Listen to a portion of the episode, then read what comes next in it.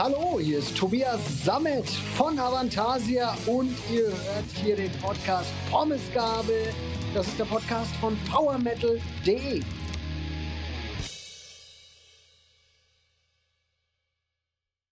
Hallo meine Lieben, eine neue Folge Pommesgabel steht an. Hallo und herzlich willkommen zum Podcast von PowerMetal.de. Ihr habt schon am Intro gehört, ich bin heute nicht komplett alleine hier. Zum Glück, ansonsten müsste ich ja eine halbe Stunde mit mir alleine reden. Nee, und zwar haben wir nämlich einen speziellen Gast heute. Und mit ihm habe ich schon ein ums andere Mal gesprochen. Angefangen mit Edgar, hat er vor knapp 21 Jahren auch den ersten Teil seiner Metal-Oper unter die Leute gebracht wie es der Zufall so will. Ähm, ich kann mich noch an den Jubelschrei erinnern, als meine damalige Freundin herausfand, dass Aventasia für das Wacken 2008 angekündigt wurde. Ja, und in diesen zwei Dekaden hat unser Gast, ja, das Who is Who des deutschen und internationalen Rock- und Metal-Verbands um sich versammelt und wirklich fantastische Metal-Opern an den Mann gebracht. Und da jetzt drei Jahre nach Moonglow ins Land gezogen sind, dachte ich mir, hey, frag doch einfach mal den lieben Tobi, ob er nicht Lust hat, mit bei der Pommesgabel dabei zu sein. Ladies and Gentlemen, hier ist Tobias Sammet. Da ist er. Da ist er. Ich sagte, das ist eine sehr nette Einleitung. Ich dachte, als du gerade gesagt hast, deine, deine Freundin ist in Jubelstürme ausgebrochen, dachte ich, das würdest du in Zusammenhang mit der Ankündigung auf den Backen stellen, dass, dass jetzt mit Avantasia Schluss ist, damals in 2011. Um Himmels Willen. Ihr habt ja Gott sei Dank weitergemacht. Oder du hast weitergemacht. Ja, ja, wir, wir, wir, konnten, der Kater lässt das Lausen nicht. Nee, es ging, ging irgendwie nicht ohne. Ich habe aber damals tatsächlich, äh, das, das, war, das wurde mir ja manchmal so vorgeworfen, dass das Kalkül war. Aber das wäre ja ein total dämliches Kalkül, wenn du irgendwie sagst, es geht nicht weiter, obwohl du gar nichts zu verkaufen hast. Also wenn du jetzt irgendwie sagst, ey, wir machen jetzt Schluss, aber wir machen nochmal 180 Shows, Abschiedstour, dann kann ich das verstehen, dann ist das durchtrieben. Oder aber wenn du sagst, ey Leute, übrigens, äh, heute Abend ist das letzte Mal, genieß die letzten zehn Minuten, mhm. dann hat man ja eigentlich kein Tatmotiv. Und ich habe das tatsächlich damals gedacht, ey, wenn es am schönsten ist, soll man aufhören. Jetzt ist gerade so schön. Aber dann habe ich mir gedacht, das war so schön, vielleicht ist es ja wieder mal so schön. Und dann ist es nochmal so schön und es ist immer wieder so schön. Und deshalb mache ich immer wieder weiter. ja. Und es ist auch tatsächlich schön, das neue Album zu hören. Ich habe reingehört in A Paranormal Evening with the Moonflower Society. Kommt am 21. Oktober heraus. Und ich persönlich, ich weiß ja nicht, wie du das siehst, aber ich sehe Aventasia-Werke weniger als reguläre Alben, wie beispielsweise bei Edguy, sondern mehr als Kapitel eines großen Buches. So etwas Magisches. Wie siehst du das? Um, ähm, ich, ich, weiß gar nicht so richtig, wie ich das. Ich sehe das immer so ein bisschen so, jedes Album so irgendwie wie so eine Reise. So wie, ein, wie, ein, ja, wie eine fantastische Reise in eine andere Welt. Mhm. Ähm, das sollte ein Album eigentlich immer sein, wenn ich eine neue Magnum-Platte höre oder auch wenn ich von Iron Maiden Seven Sun höre, ist es das für mich auch irgendwie. Aber es gibt auch Alben, die sind nicht ganz so kohärent und nicht so in sich geschlossen und äh, laden nicht so auf diese eine Reise ein. Das ist bei Avantasia schon so, glaube ich. Und das ist auch für mich beim, beim Komponieren und beim Schreiben und beim Produzieren so. Also das ist für mich schon so ein, so ein in sich geschlossener Kosmos. Und vielleicht ist dann auch die nächstgrößere Einheit eben vielleicht auch die ganze Diskografie. Und irgendwie geht das ja auch so ineinander über. Du hast schon recht. Also ich meine, Moonglow zum Beispiel ist ganz klar ähm, der Vorgänger äh, mhm. dieses Albums, auch inhaltlich, auch wenn die Alben jetzt nicht als zwei Kapitel eines, äh, einer, einer äh, äh, Novelle oder so zu verstehen sind, ja. sondern sie sind einfach sehr verwandt und man, man hört irgendwie schon, dass A Paranormal Evening with the Moonflower Society der nächste Schritt, die nächste Seite nach äh, Moonglow ist. Das glaube ich schon. Also, um deine Frage zu beantworten, ähm, bin ich nicht schlau genug? Ich weiß, ich weiß es tatsächlich nicht, aber so, ich sehe ich seh das schon so, schon so irgendwie so, jed, jedes Kapitel ist für sich oder jede, jedes Album ist für sich so ein, eine Einheit mhm. und irgendwie ergeben die dann auch so zusammen so meine Diskografie, ja. Der Titel hat mich ein bisschen schmunzeln lassen. Da stellt sich natürlich mir die Frage, wie so ein paranormaler Abend im Hause Summit aussieht, wenn er jetzt nicht gerade Mittwoch, so wie gestern beispielsweise, bei Radio Bob zu hören ist dann äh, sitzt der sitzt der im Keller und, äh, und redet mit seinen unsichtbaren Freunden. und böse Zungen würden sagen, mit seinen einzigen Freunden. Nein, ich äh, tatsächlich, also ähm, ich, die Platte hat ja so, also hat ja auch ein Konzept oder ist zumindest ein Themenalbum. Es setzt sich mit Eskapismus auseinander. Mhm. Es stellt auch Fragen, warum ist Eskapismus für mich so wichtig? Es äh, geht auch der Frage auf den Grund, ist Eskapismus ähm, äh, wirklich eine Realitätsflucht oder gehe ich einfach in eine Welt, die ähm, ganz normaler Anbau, ein unsichtbarer Anbau meiner Lebenswirklichkeit und Realität ist? Also mhm. zu diesem Schluss komme ich zumindest in meinem Albumkonzept oder Thema. Ich habe das Ganze so ähm, angefangen zu schreiben. Ich wollte, ich wollte die Hörer auf eine Reise mitnehmen und ich wollte auch meinen Protagonisten, wenn du es so willst, auf eine Reise mitnehmen. Mhm. Ich äh, habe mich dem Ganzen so genähert, wie da ist ein Imaginarium-Theater mhm. und irgendwas Surreales, was hart greifbares oder was schwierig greifbares. Und äh, jemand, der auf der Suche ist nach, nach Antworten auf seinen Lebensalltag und auch nach einem Ausgleich für seinen Lebensalltag, wird da gefangen und quasi äh, oder mit Hilfe der Imagination in eine andere Welt reingezogen. Und, äh, und das reflektiert eigentlich so ein bisschen, was mir in meinem echten Leben passiert. Mhm. Und eigentlich sollte die Platte The Moonflower Society nennen. Ich wollte eigentlich eine Platte schreiben über all die wunderbaren Kreaturen, die mir einerseits ähm, äh, begegnen, wenn ich abends in meinem Studio verschwinde und meine Songs schreibe und in ja. meine Welt abtauche, die mir dabei hilft, ein bisschen mit der Realität draußen, mit der Ellbogengesellschaft besser umzugehen und auch ein bisschen besser dort klarzukommen. Ähm, und das, diese Leute habe ich einfach die Moonflower Society genannt. Diese, diese, meine Inspiration, meine Musen, diese Geister, denen ich da begegne. Und äh, Mondblumengesellschaft, Mondblume ist halt irgendwie ein, ein, eine Pflanze, die nachts eben aufblüht, wenn alle anderen eben nicht so wahnsinnig aufblühen, wenn sie ihre Ruhe hat, wenn sie in Ruhe gelassen wird, wenn der grelle Sonnenschein einfach ähm, äh, quasi sie nicht nervt. Und das, da ziehe ich ganz große Parallelen zu mir und konnte mich mhm. damit identifizieren und habe mich auch von vielen solcher Leuten umgeben gesehen in meinem Berufsleben. Also wir haben ja alle irgendwie so unsere Marotten mhm. und haben alle so ein bisschen irgendwie brauchen diesen Ausgleich, um auch draußen in der Welt der Erwachsenen klarzukommen. Absolut. Und, und das ist eben, das war diese Moonflower Society. Und ich habe gesagt, komm, das Album Moonflower Society ist zu nah an Moonglow dran. Ja. Äh, und es ist auch nicht imagin es, ist, es regt die Imagination, die Vorstellungskraft nicht genug an. habe ich gesagt, An Evening with the Moonflower Society klingt wie ein Live-Album.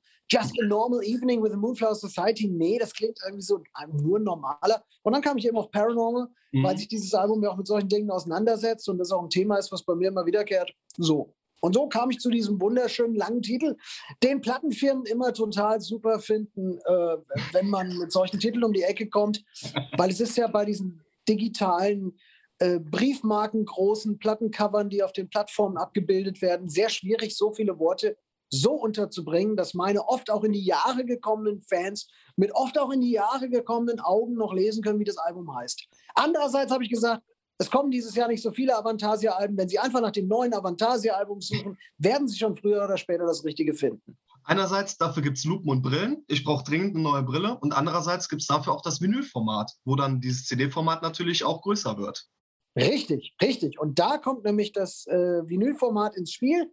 Und, äh, und äh, das ist ein, ein, eines von 425 äh, Beispielen, an denen man ablesen kann, dass Streaming schlecht für die Gesundheit ist und, und schlecht für alles und, überhaupt Vinyl viel besser ist.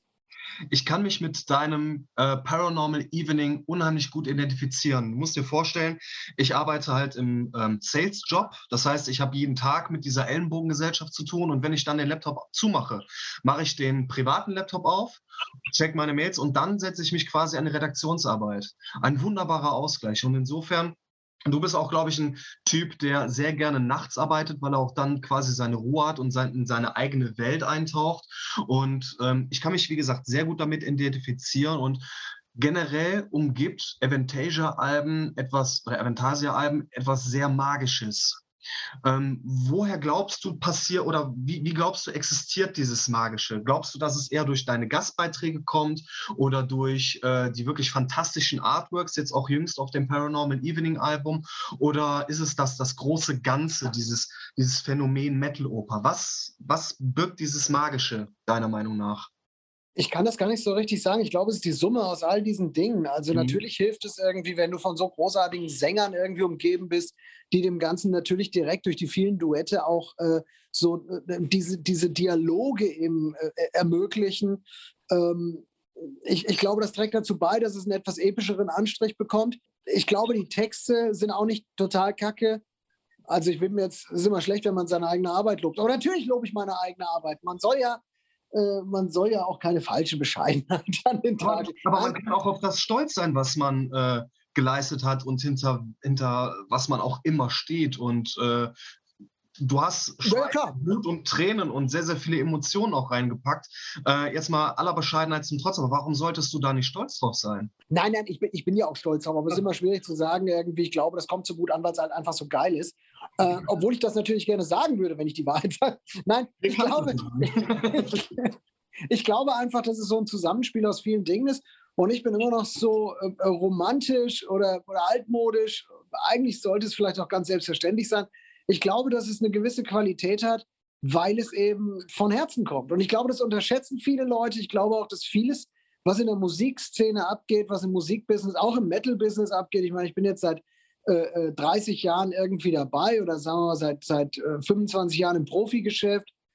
Ähm, man kriegt das so mit. Vieles wird halt einfach äh, zielgruppengerecht, bedarfsgerecht äh, hingemacht und dann wird äh, Marktanalyse betrieben und dann muss das richtige Image passen, dann kriegen noch die richtigen Kostüme, dann werden die richtigen Musiker zusammengesucht und gecastet. Das ist im Metal genauso. Mhm. Ähm, oder gibt es das auch oft? Und ich glaube, ich, vielleicht bin ich da irgendwie ein Träumer oder auch ein bisschen irgendwie übertrieben romantisch. Ich glaube einfach, wenn du, denn, wenn du exakt deinen Kram so machst, wie du das machen willst und wenn du dem alles unterordnest, dass du vielleicht auch egoistisch und auch dickköpfig und auch mal mit dem Kopf durch die Wand willst. Aber ich glaube, ich bin bei all meiner Dickköpfigkeit und bei meiner Sturheit, glaube ich, nie respektlos. Ich glaube, es wird, ich habe mit tausend Musikern gearbeitet. Ich glaube, es gibt niemanden, der jetzt sagen würde, ich, ich äh, fahre die Ellbogen aus oder, oder, oder nehme keine Rücksicht. Aber ich glaube, eine gewisse Sturköpfigkeit und, und Zielstrebigkeit und wirklich ein, ein Brennen für das, was du da abliefern möchtest. Mhm. Wenn du das aus den richtigen Beweggründen machst, ich glaube, dann bist du unheimlich äh, produktiv und hast un, ungeahnte Fähigkeiten. Und ich glaube, dass man, ich hoffe, dass man das äh, hört einfach. Das ist eine Spiegelung dessen, was ich eigentlich machen möchte. Ähm, ich möchte selbst mich auf Reisen begeben, die mich kicken. Mhm. Und ich möchte selbst den Song schreiben. Ich möchte da irgendeinem Charakter in meiner Story begegnen oder in, in Story ist es jetzt nicht eine große Story, sondern es sind viele kleine Stories und, und äh, Gedanken und Gedichte, die ich da jetzt, also wie so ein quasi ein Liederzyklus, viel mehr als jetzt eine Metal-Oper, das neue Album. Aber ja. wenn ich mich da eben auf die Suche begebe und da, dann möchte ich auch Dinge erleben. Ich will selbst diese Reise antreten, auf die ich dann ähm, die, die Fans im Idealfall auch mitnehmen kann.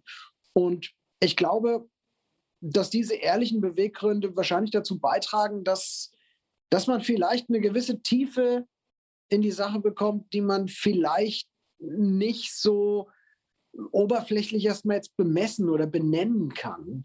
Vielleicht einfach eine gewisse Ehrlichkeit irgendwie, die dabei ist. Ich, ich weiß es nicht. Ich muss gerade unweigerlich, weil du auch unbewusst vorhin das Wort genannt hast, an Imaginarum denken, an das Album von Nightwish. Das wurde ja dann auch quasi verfilmt oder es gibt einen Film dazu und da reist der Protagonist auch durch seine komplett eigene Welt. Und das Album ist in sich eine unfassbar spektakuläre und interessante Reise, ähnlich wie beispielsweise auch das äh, Paranormal Evening Album. Und wo wir schon mal über Nightwish reden, du hast auch das erste Mal mit Floor zusammengearbeitet, mit der lieben Frau Jansen speziell da merkt man auch, wie viele, im, also zum einen, was das für eine fantastische Sängerin ist, aber dass du auch dieses, dieses Gefühl dafür hast, speziell, also du hast eine Stimme im Ohr und weißt ganz genau, okay, ich schreibe jetzt einen Song und darauf passt Flor Jansen oder darauf passt Bob Catley oder darauf passt, wie jetzt in der ersten Single-Auskopplung auch Ralf, äh, auch Ralf Schäfers. Und speziell dieses Feeling macht es zu einem unheimlich tollen Album oder zu einer unheimlich interessanten Reise äh, generell durch die komplette Avantasia-Reihe. Ja, das macht mir halt einfach, ich, ich, ich bin halt Fan. Ich meine, ich habe Avantasia irgendwann äh, mal gegründet. Da wollte ich einfach, ich meine, das war 1999 und ich, erstens mal hatte ich auch im, im Tourbus nicht viel zu tun. Als Sänger liegst du immer da, hast Angst um deine Stimme, während die anderen irgendwie sich die Kante geben dürfen. Das ist immer ein bisschen gemein. Also liegst du da, sagst, komm, ich schreibe mal ein Album Und ich, mein Traum war das immer schon irgendwie auch mal so irgendwie ähm, mit, mit anderen Sängern zu arbeiten, auch mit meinen Lieblingssängern. Ja. Dann musst du irgendwie dir keine Autogramme holen, sondern du kannst sie direkt unter einen Vertrag setzen und kannst mit denen Musik machen. Das ist total schön. Mir war es auch ganz wichtig, ich wollte Michi Kiske gerne zurückhaben im, im ja. Metal. Und der hat das nicht gemacht. Und ich habe immer diese Interviews gelesen und da habe ich gesagt, Mensch, da muss man jetzt mal tätig werden. der versündigt sich an der Metal-Welt, wenn er seine Stimme der Metal-Welt vorenthält. Ja. Und, und habe dann irgendwie versucht, ihn selbst zu. Und, das, und, und mir war das halt mit Edguy damals im 99 schon so ein bisschen zu eng geworden. Ich wollte einfach, ich wollte einfach mein eigenes Ding machen. Ich habe bei Edguy zwar auch immer alles irgendwie so, so vorgegeben und so, aber ich habe gesagt, nochmal irgendwie so ein komplett weißes Blatt Papier ist immer einfacher, wenn du von vornherein irgendwie sagst, so Leute, wir machen jetzt hier meine Platte, der spielt das, der spielt das, der spielt das. Dann hat man eine andere Autorität, als wenn man, auch wenn man alles macht, aber wenn du in einer Band zusammengewürfelt bist, die mit 14 Jahren zusammenkommt, hast du trotzdem nie diese Autorität, auch wenn du die ganze Arbeit machst. Weil es immer heißt irgendwie, ja, ja, komm, vor drei Jahren irgendwie hast du noch in die Hose gemacht und jetzt äh, willst, willst du dir sagen, was ich auf der Gitarre zu spielen habe. So, äh, und das wollte ich, ich wollte dieses Ding irgendwie selbst quasi so, ähm, so aus dem Boden stampfen. Und ich bin Fan. Also ich bin, ich bin Fan dieser, dieser Sänger. Also wenn ich für Jeff Tate schreibe, dann, dann, dann, ich weiß ganz genau, was seine Stimme machen würde. Und das ist lustig. Also das ist, soll jetzt nicht anmaßend klingen. Äh, ich habe das einfach studiert. Ich habe das in meiner DNA. Bei Michi Kiske ist es genauso. Ich kann einen Song, wenn man sagt, wie, würde denn, wie hätte der geklungen, wenn Queensryche den aufgenommen hätten, mhm. dann singe ich einen Song komplett anders und du weißt ganz genau, ich muss drei, drei Sätze singen und Sascha sagte, ja, ich weiß, wen du im Kopf hast für den Song. Also, und das war zum Beispiel bei dem Song von der Ghostlights, Seduction of Decay. Die Nummer war gar nicht für Jeff geschrieben. Die ja. Nummer, die war eigentlich, die ging in Richtung Led Zeppelin und, ähm, und ich habe, zuerst war das halt eben so irgendwie, it ain't a far cry that it's, so ein bisschen dieses fliegende äh, Robert Plant. Ja. Und dann habe ich gedacht, nee, ich habe eine andere Idee. Da habe ich das, da habe ich so, it ain't a far cry that it seems, in just a wink we'd come for you. You cannot feel it. Und, ähm, und Sascha wusste sofort, äh, ja, okay, ich weiß, wen du meinst. Und bei Floor war das jetzt zum Beispiel so, dass ich den ersten Song, den ich ihr geschickt hatte, Misplaced Among the Angels, mhm. der war eigentlich gar nicht für sie geschrieben, sondern der war eben, äh, ich hatte Flor gefragt, weil ich sie einfach, ich finde, sie ist eine tierische Sängerin. Ja. Und Sascha hat das bestätigt, weil er die ganzen alten After Forever Platten produziert hatte. Mhm. Und ich kannte Flor schon ein bisschen, Sascha kannte sie schon seit Ewigkeiten. Dann haben wir sie gefragt, sie war sofort, hat gesagt, klar, Lugo, habe ich Bock drauf, Avantasia, mache ich mit. Und dann habe ich ihr diesen Song geschrieben, geschickt, äh, nicht geschrieben, der war geschrieben, misplaced. Und dann kam sie so zurück und hat gesagt, hm, ja, äh, schöne Nummer, aber irgendwie von meinem, von meinem Stimmumfang her, äh, eigentlich ist meine Stimme so ein bisschen anders. Äh, mhm. von, die ist eigentlich eher höher. Dann habe ich gesagt, okay, vergiss es, dann schreibe ich halt einfach einen neuen Song. So kann ich eigentlich gar nicht arbeiten. Aber ich war so begeistert von ihrem Enthusiasmus, dass sie gesagt hat, ich bin da dabei, dass ich innerhalb von drei, vier Tagen Kill the Pain Away geschrieben habe. Habe ihr das geschickt und habe den auch wirklich mit Flors Stimme im Hinterkopf geschrieben und sie auch gesagt, ja, passt wie die Faust aufs Auge, den machen wir. Und dann hat es ein paar Tage gedauert, sie hat das in ihrem Studio dann eingesungen.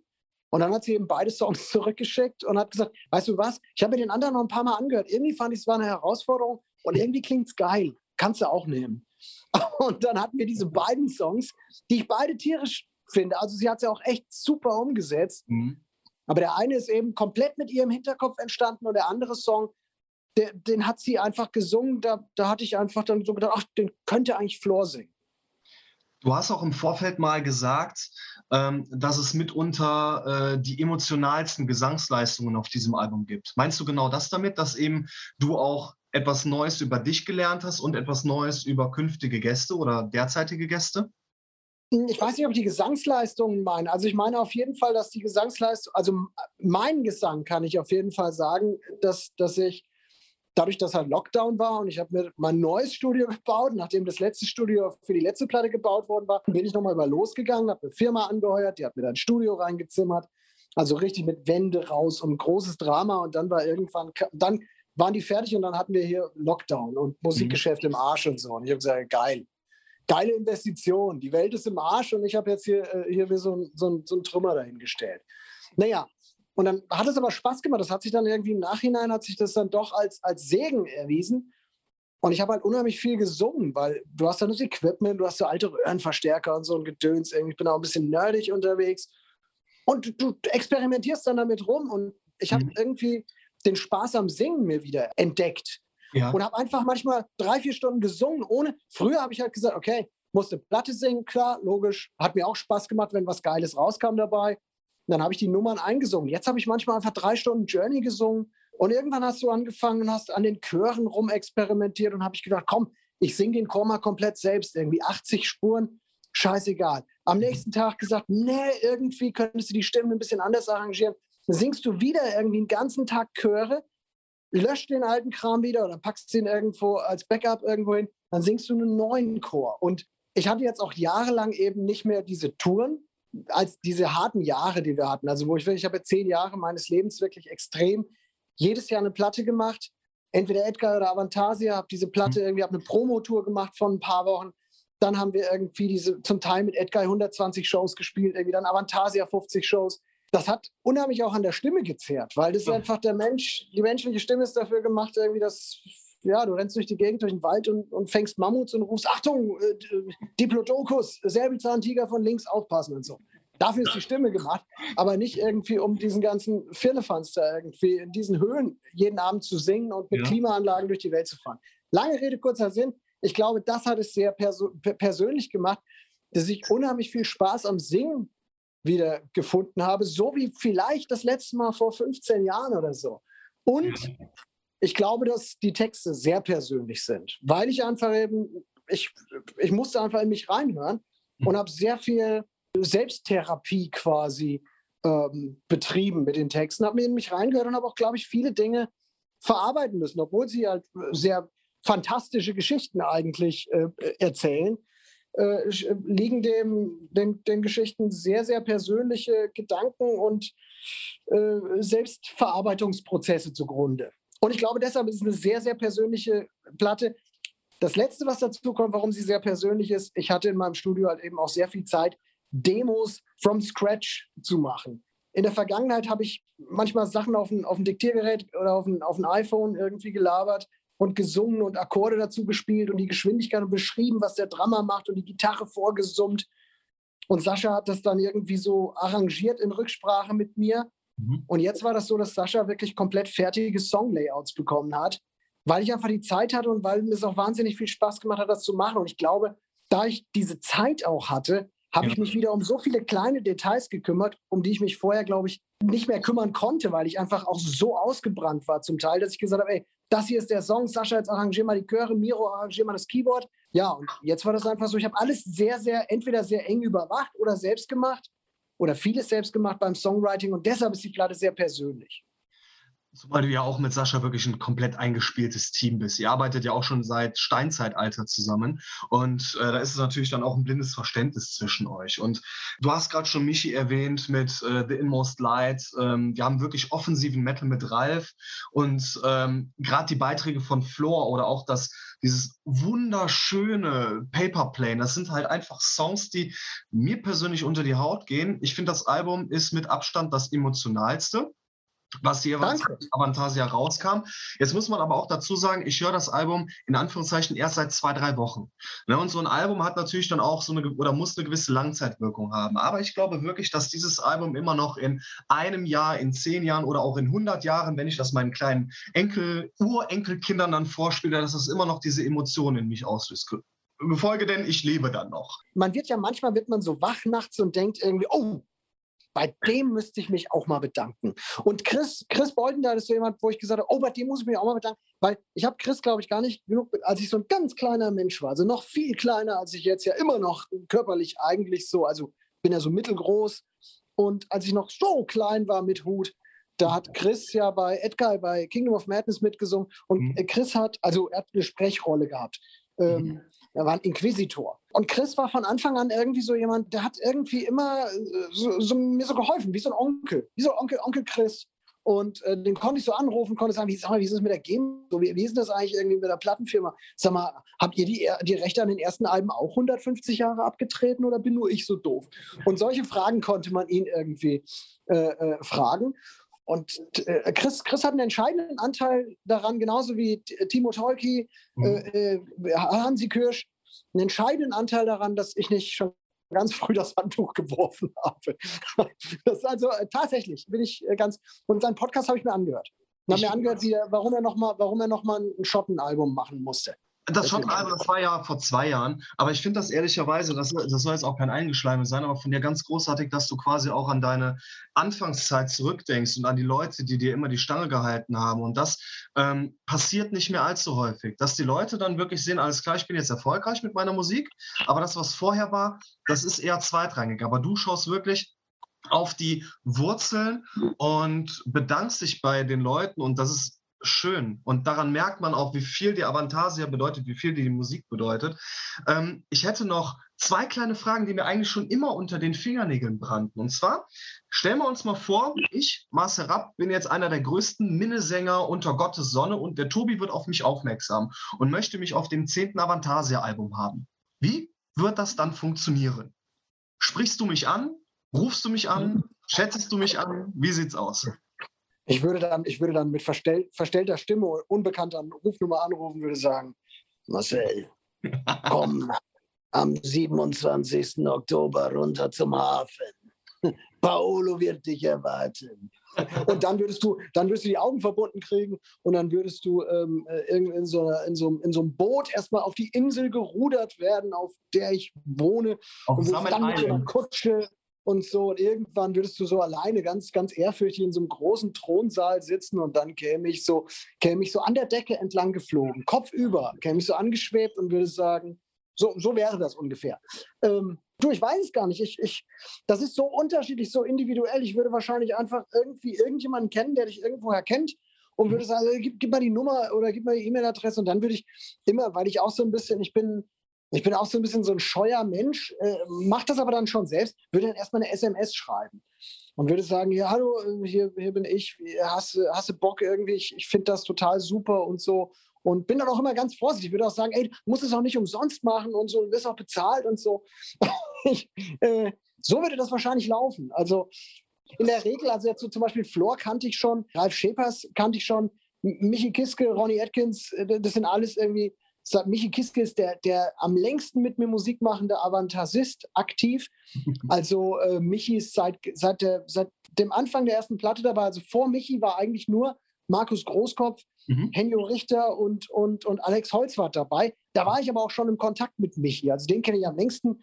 Wir sind befreundet seit tausend Jahren. Wie ist es mit den anderen so? Mit Erik Martin bin ich auch befreundet. Mit Olli Hartmann bin ich überhaupt nicht befreundet. Das ist einfach komplett Business, aber er spielt halt so geil, dass ich trotzdem, trotz seines Charakters, ihn immer wieder dabei haben will. Nein, Witz, der ist total nett. Olli ist mein Freund auch. Ähm, ja, und so, so äh, ja, so, so sind die halt. Bob Catley kenne ich seit 2000. Ich glaube, April 2000 oder Mai 2000 haben wir hier in Fulda zusammen für die zweite Avantasia-Platte die zwei Songs gemacht. Seitdem sind wir befreundet. Das ist alles also so viele neue Leute muss, ich muss gar nicht so oft aus meiner Komfortzone, weil ich werde auch, ich merke auch, je älter ich werde, desto kauziger werde und desto seltener komme ich auch aus meiner Komfortzone. Deswegen fühle ich mich in meinem komischen Spukstudio auch so wohl. War es denn auch schon mal so, dass du Leute angefragt hast und die gesagt haben, alles klar, wir sind gerne auf dem neuen Avantasia-Album dabei, aber nur, wenn du, Tobias Sammet, jetzt auch bei unserem nächsten Primal 4-Album oder Blind Guardian-Album oder was auch immer dabei bist? Nee, ich könnte jetzt sagen, ja, das, das gab es, das war bei Iron Maiden, deswegen habe ich gesagt, da möchte ich nicht mitmachen. Deswegen ist Bruce nie bei uns bisher dabei gewesen. Weil, weil, weil die konnten mich nicht bezahlen für ihr. Nein, äh, Quatsch, nee, das hat es noch nicht gegeben.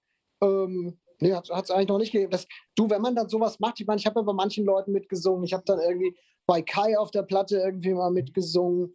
Oh, also bei diesem 200 äh, Jahre Kai Hansen. Nee, was habe ich denn, wo habe ich denn noch mit? Bei Bob habe ich schon mal mitgemacht, bei, bei mhm. hier Dingsbums, bei Olli auch. Mhm. Ähm, also so manchmal ergibt sich das, aber es ist auch, die sind da auch irgendwie so, so realistisch, dass es wäre jetzt doof, wenn jetzt alle sagen würden, pass mal auf, singst du jetzt auch bei unserer neuen Platte, mhm. dann singe ich auf, auf 15 Alben oder so im Jahr. Das wäre natürlich irgendwie auch dann so, das wäre dann richtig Arbeit. Und, und, und mhm. arbeiten möchte ich ja eigentlich nicht. Ich meine, deswegen bin ich ja Musiker geworden. Eine letzte Frage musst du mir noch äh, beantworten, was dein aktueller Lieblingssong ist, bevor ich dich in den wohlverdienten Feierabend nach einem unfassbar, wirklich sehr, sehr schönen Gespräch entlasse. Ja, ich gebe das Kompliment sehr gerne zurück. Äh, du merkst im Hintergrund, halt es jetzt gerade ein bisschen, weil ich gerade gucke, was, was für eine CD hier gerade oben liegt. Das ist von Def Leppard die Hysteria und ich gucke mir jetzt gerade an, was ist mein Lieblingslied auf der Hysteria? Ich würde wahrscheinlich sagen, es ist, mm, es könnte sein, ich weiß auf jeden Fall, welchen Song, der einzige Song, den ich davon nicht mag, ist Excitable. Ich weiß nicht, was sie sich dabei gedacht haben, aber Musiker selbst bestreiten ja immer, dass sie schlechte Songs auf ihren Platten haben. Wahrscheinlich haben sie dann auch recht, wenn sie das bestreiten. Ich würde sagen, komm, wir nehmen das Titelstück.